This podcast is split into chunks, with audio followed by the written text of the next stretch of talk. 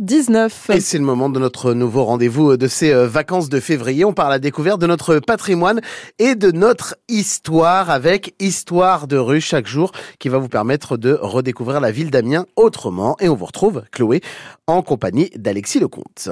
Bonjour Alexis. Bonjour Chloé. Vous nous avez amené où aujourd'hui? Alors aujourd'hui, je vous emmène sur la place euh, Longueville, en face euh, du fameux cirque Jules Verne, qui pour la petite info est le plus grand cirque en dur de France, hein, avec une capacité de 1650 places.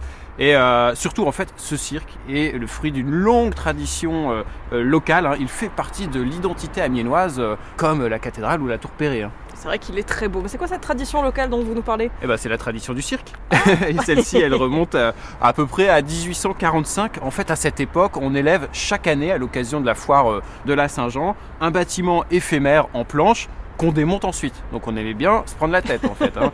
Et euh, cette foire se tenait ici même en fait sur euh, l'ancien bastion de Longueville, dont les fortifications ont été déman- démantelées hein, au fur et à mesure, permettant d'avoir cette euh, esplanade.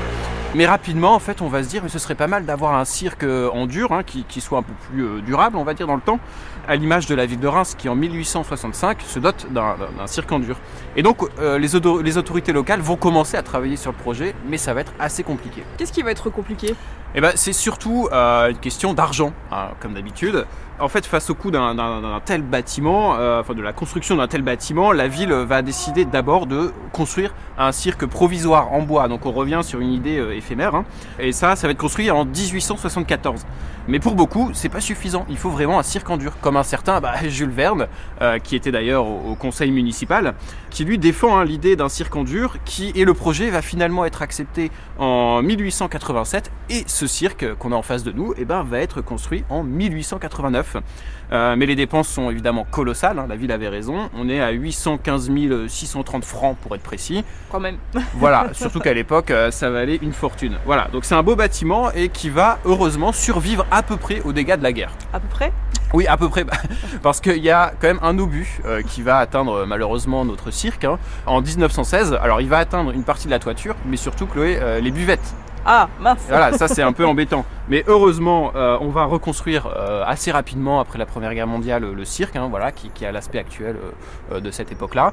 Et il rouvre euh, très rapidement parce que j'ai entre les mains d'ailleurs une carte postale euh, où on voit justement dans les années 20 des badauds qui, qui sont devant euh, le cirque, hein, qui, qui vont, qui sortent d'une séance et qui sont d'ailleurs sûrement à la buvette. hein. on voit, vous pouvez voir l'image sur le site.